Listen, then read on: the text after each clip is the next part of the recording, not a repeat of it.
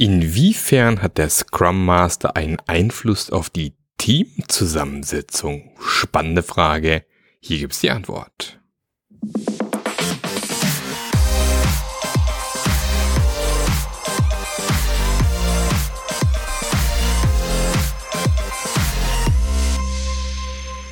Hallo und herzlich willkommen zu einer neuen Episode vom Scrum Master Journey Podcast, dem Podcast, der dir zeigt, wie du als Scrum Master richtig durchstarten kannst, einen Unterschied machst und am Ende als Experte angesehen wirst. Ja, heute darf ich endlich mal wieder in meinem Büro sitzen. Letzte Mal habe ich immer so sehr experimentierfreudig äh, am Handy irgendwie aufgenommen, was ja auch funktioniert. Ich kann ja mittlerweile überall aufnehmen. Wer schon länger dabei ist, weiß, ich saß auch schon im Jägerstuhl. Also ist mir eigentlich egal. Hauptsache, ich kann irgendwie irgendwo eine Podcast-Folge aufnehmen und dann bin ich ja schon zufrieden. Ob es auf dem Bänkchen ist, im Jägerstuhl, im Hotel, in der Physiopraxis meiner Frau, wo letzte Woche, glaube ich, die Aufnahme war, oder heute mal endlich wieder im Büro. Und äh, die folgende Frage ist mir eigentlich schon ziemlich häufig gestellt worden. Und darum dachte ich, vielleicht beantworten wir diese Frage hier ein für alle Mal. Und zwar war die Frage, inwiefern hat der Scrum Master einen Einfluss auf die Teamzusammensetzung? Also, fangen wir mal an in einer idealen Welt, wo alles gut und schön ist und wir auf der grünen Wiese starten können. Dort ist es theoretisch so, dass ein Team selber bestimmen kann, wer Teil des Teams ist und wer nicht. Ja, Teams äh, entstehen, Teams gehen wieder auseinander und eigentlich passiert das alles sehr selbst organisiert und von alleine. Ich bin ganz ehrlich, das habe ich so noch nirgends gesehen. Was vielleicht so bisschen nah dran kommt, ist tatsächlich äh, Google beispielsweise wo tatsächlich Teams manchmal dann entstehen, wenn ein Kollege eine geile Idee für ein Produkt hat, durch die Firma läuft und sagt, hey, ich habe eine geile Idee für ein Produkt, wer hat Bock mitzumachen? Und angeblich äh, man dann im Prinzip diesem Team einfach joinen kann, also zum Team dazukommen kann. Und wenn man eben feststellt, das ist nichts für mich, kann man das Team wieder relativ easy verlassen. Ich kann mir aber auch gut vorstellen, dass bei Google das auch nicht so hundertprozentig gelebt wird, weil wenn dann mal so ein Projekt am Laufen ist und es wichtig und muss vorangehen, ob ich dann immer so easy peasy immer rausgehen kann, Projekthopping mache oder ob das wirklich realistisch so stattfindet, dass man ein ständiges Projekthopping macht, weiß ich nicht. Da bin ich nicht tief genug drinne. Aber das ist so das, was ich von Google mal gehört habe, dass es theoretisch so möglich ist. Ich weiß auch tatsächlich von der Firma Zipgate in Deutschland beispielsweise, da läuft es so, dass der Bewerbungsprozess der Teams eigentlich von den Teams selber gehandhabt wird. Klar gibt es ein Human Resources, die sich um das ganze rechtliche Thema kümmern, Arbeitsverträge und so weiter und so fort. Aber im Prinzip läuft es dort so, dass die Teams sagen, wir brauchen ein neues Teammitglied, äh, am besten mit den folgenden Skills. Dann läuft HR los, sorgt für die Profile, für die Bewerbungen, die werden dem Team überstellt und das Team entscheidet dann im Endeffekt, wer wird eingestellt oder wer wird nicht eingestellt. So war es noch vor einigen Jahren. Wenn sie das geändert haben sollte, lieber Zuhörer, wenn du von Zipgate bist, dann gerne mir eine Korrektur zu schicken. Aber so wie ich es damals verstanden hatte, war das so, dass das Team dann vollumfänglich für das Einstellen der Mitarbeiter zuständig war. Aber eben auch, wenn die Probezeit zu Ende war, uns nicht gepasst hat, auch zuständig war, um zu sagen, lieber Kollege, liebe Kollegin, das passt nicht. Ähm, wir müssen uns leider von ihr trennen. Also ja, diese Konzepte in der Form gibt es. Was ich bisher tatsächlich noch nie gesehen habe, ist, dass ein Scrum Master bestimmt, wer im Team ist wer nicht im Team ist. Das mag vielleicht äh, in solchen Doppelrollen manchmal möglich sein, wo der Scrum Master irgendwie gleichzeitig Teamleiter oder Abteilungsleiter ist. Und jeder, der den Podcast schon lange hört, weiß, da bin ich jetzt nicht so ein großer Fan von. Aber klar, in so einem Kontext theoretisch hat dieser Scrum Master dann die Anführungsstriche Macht, solche Entscheidungen zu treffen, aber aus meiner Sicht eher, eher untypisch. Also tatsächlich glaube ich oder weiß ich, dass in allermeisten Firmen die Teamzusammensetzung immer noch in irgendeiner Form von den Führungskräften gehandhabt wird. Ja, da sitzt halt irgendwo jemand, der bestimmt im Endeffekt, äh, wir haben hier einen Mitarbeiterpool, wir haben ein Projekt am Laufen und dann werden die Leute den Projekten zugeordnet und dann geht's los. Und äh, wie man, wie auch ich manchmal aus meiner traurigen Vergangenheit berichten kann, kriegt man dann auch nicht unbedingt immer die Leute, die man braucht oder die vielleicht Sinn machen oder die, die, so, wie soll ich sagen, die richtigen Skills eventuell haben, sondern halt die, die vielleicht gerade zufälligerweise über den Gang laufen, ganz übertrieben gesagt. Also ich hatte es noch in meiner Zeit als ähm, als äh, Abteil oder Teamleiter besser gesagt, Gruppenleiter hieß es damals.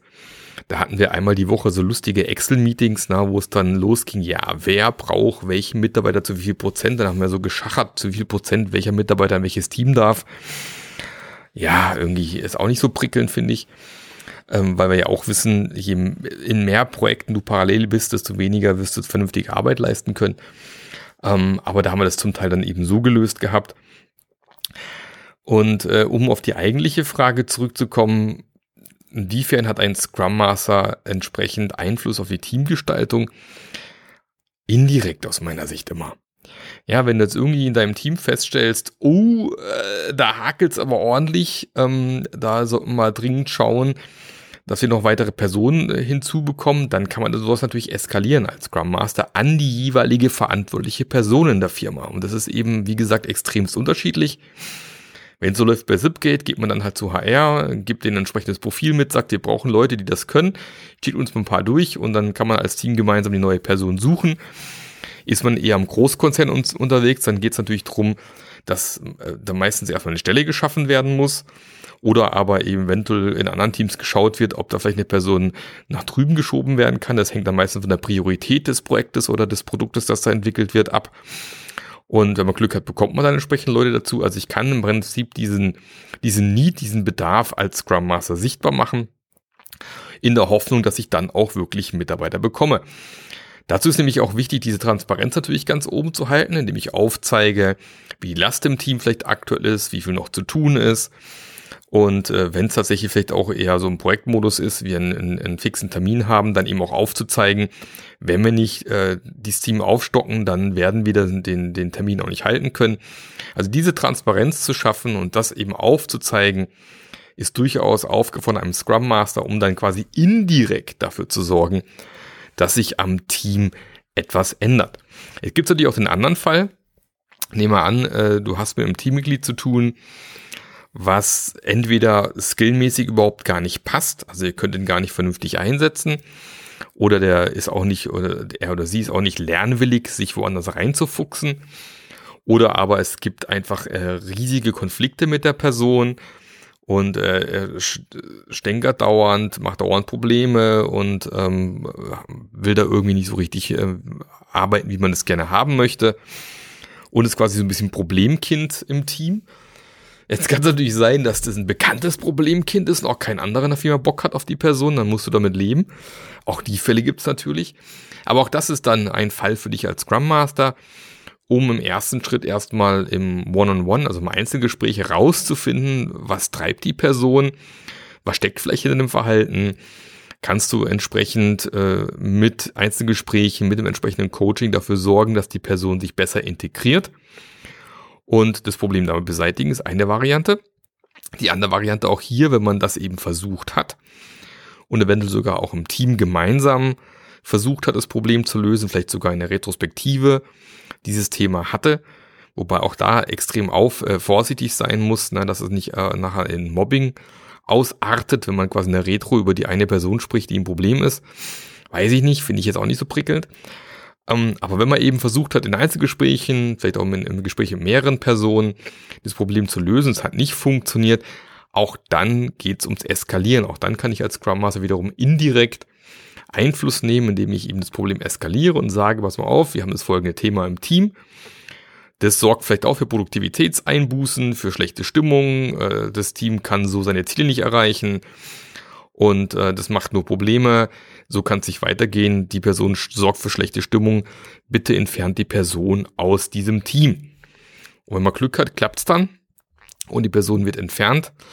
Und ähm, aber eben das kann natürlich auch nach hinten losgehen. Ich hatte zum Beispiel ein, mal so einen Fall, da war ein Entwickler im Team mit dabei, der, naja, der gerne das Ganze so entwickelt hat, wie er das möchte und sich ungern von den anderen sozusagen im Team vorschreiben lassen wollte, wie etwas entwickelt werden soll. Und er hat solche Aktionen gemacht, dass er dann eben am Wochenende das Ganze fertig implementiert hat und alle am Montag quasi vor vollendete Tatsachen gesetzt hat. So, hier guckt, bin fertig. Und jetzt kann es ja im Prinzip keiner mehr löschen, weil wäre ja Blödsinn, ein fertiges Feature zu löschen, wenn ich jetzt schon fertig implementiert habe. Das kam natürlich nicht so gut an. Und das wurde eben auch entsprechend eskaliert. Und ähm, ich habe dann tatsächlich aber im Gespräch mit der Einzelperson rausgefunden, dass äh, er sich in vielen, zu vielen Zeiten so ein bisschen langweilt, ein bisschen unterfordert ist. Und ich wusste von, von einem UI-UX-Entwickler, der im gleichen Team eigentlich war, der regelmäßig eigentlich geile Ideen hatte, die er gern umgesetzt haben möchte, aber nie jemand hatte, kein Entwickler hatte, der irgendwie Ressourcen frei hatte, der irgendwie Lust hatte, solche Sachen zu implementieren. Dann habe ich die beiden zusammengebracht und dann hat sich das Problem nachher von alleine gelöst. Der hat quasi sozusagen, der war dann beschäftigt, der Entwickler, weil er dann so Zeugs umbauen konnte. Der UI UX hat sich gefreut, dass er aber Prototypen gebaut bekommt und dann war das äh, der, der Kittel geflickt. Will ich aber jetzt nicht als Standardlösung oder als, ähm, als Template hergeben und sagen, das sollte man immer so machen. Wird sicherlich auch nicht funktionieren. Einen anderen Fall, den ich mal hatte, das war damals bei einem Großkunden, Großkonzern, wo mir eben festgestellt hat, da wurde es ein indischer Kollege zugeteilt und er sollte im Team eben äh, im Prinzip äh, primär testen. Und das war aber definitiv nicht seine Stärke, auch nicht seine Leidenschaft. Er war auch Informatiker, er wollte auch gerne Software entwickeln und war dann im Team recht unglücklich. Also wir waren nicht so happy, weil die Sachen, die er gemacht hat, jetzt nicht so auf dem Niveau waren, wie wir uns gewünscht hatten. Aber die Person war eben auch nicht happy, weil er Dinge machen musste, auf die er keinen Bock hatte. Und ich war damals externer Berater in, de, in dem Unternehmen und habe natürlich dann das entsprechend auch weiter eskaliert und entsprechend Führungskräften übergeben und gesagt, pass auf, da gibt es eine Person, ähm, der könnte in einem anderen Bereich viel, viel besser performen, viel bessere Arbeit machen. Und da wäre es durch sinnvoll, den in ein anderes Team zu versetzen. Und tatsächlich hat das dann auch geklappt. Ging dann zwei Monate. Da wurde die Person in ein anderes Team versetzt und der hat mir dann tatsächlich auch kurz drauf wirklich freudige E-Mail geschickt. Danke, Marc. Ähm, hier ist viel cooler. Ich kann hier entwickeln. Es macht mir tierisch viel Spaß. Danke, dass du mir geholfen hast hier ähm, die Arbeit zu machen, die ich gerne machen möchte. Also auch solche Fälle gab es bei mir tatsächlich schon in, in der Umgebung. Also lange Rede, kurzer Sinn. Es hat extrem viel damit zu tun, äh, in welchem Kontext du bist, in welchem Unternehmen du bist. Es mag sehr moderne, coole Unternehmen geben, wo sehr viel in der Hand des Teams liegt, dass das Team selber entscheiden kann, wer reinkommt oder wer vielleicht in der Probezeit auch wieder geht. Ähm, sie Zipgate beispielsweise.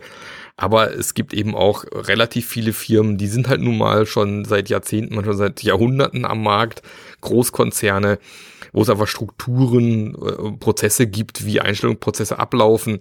Da wirst du als Scrum Master relativ wenig selber entscheiden können. Du kannst halt da eben nur immer eskalieren und transparent machen.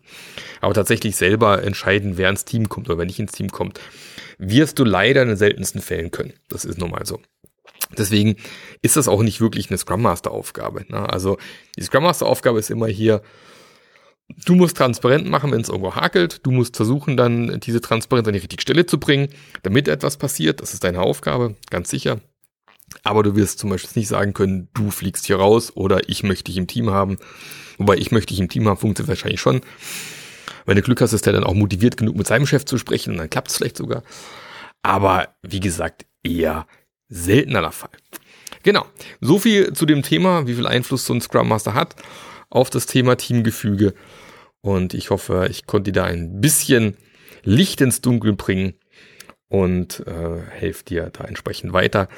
Solche Fragen beantworte ich zum Beispiel regelmäßig einmal im Monat in meiner Scrum Master Journey Community. Wir haben immer einmal in der Woche am Freitag unseren Q&A Call, wo wir verschiedene Themen behandeln. Letzte Woche hatten wir das Thema wie man äh, Überlastung eines Teams erkennt oder wie man dafür sorgen kann, dass eine Überlastung entsprechend auch ähm, wieder ausgebügelt wird, dass das Team damit gut umgehen kann. Ähm, und eben diese Woche Freitag haben wir wieder Ask Me Anything, wo Fragen gesammelt werden und ich dann entsprechend gelöchert werde mit Fragen und die beantworte. Ansonsten haben wir natürlich immer unser MetaMost, das ist, wer es nicht kennt, so ähnlich wie Slack, wo man jederzeit rein kann, seine Fragen stellen kann und eigentlich immer jemand in der Community Zeit hat und eine sinnvolle Antwort parat hat.